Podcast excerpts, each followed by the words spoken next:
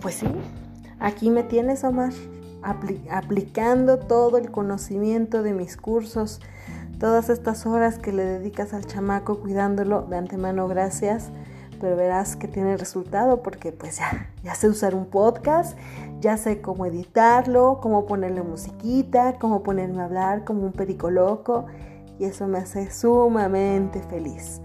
Tú te preguntarás por qué puse un muro de portada, pues porque a veces cuando uno quiere hablar y no tiene réplica, pues siento que estoy así, que me doy de topes con un muro, porque reconozco que hablo de más.